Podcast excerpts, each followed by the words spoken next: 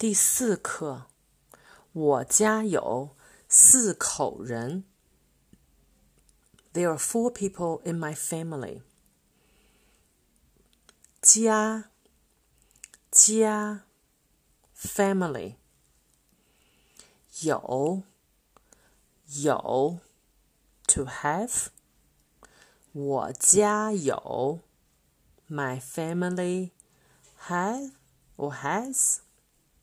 四，four。口 is a measure word. 人 means people.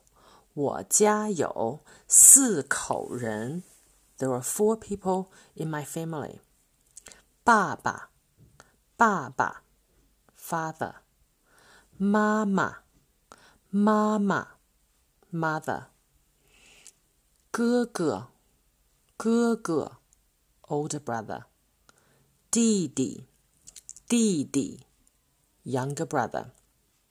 姐姐，姐姐，older sister。